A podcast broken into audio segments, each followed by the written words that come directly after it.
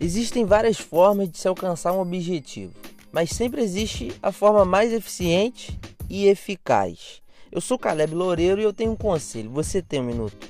Na administração existem duas palavras que às vezes se confundem em seus significados, que são eficiência e eficácia. Elas não são sinônimas, embora alguns pensem que são.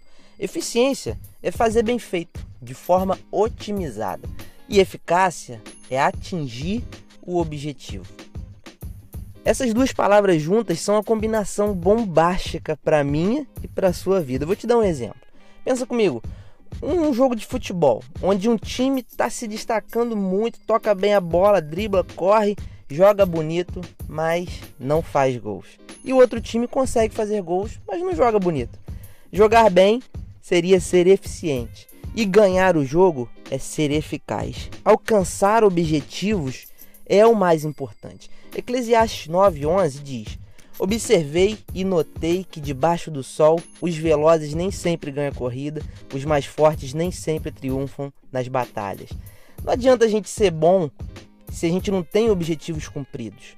A sua e a minha missão deve ser bem clara. E esse é o conselho de hoje. Seja objetivo.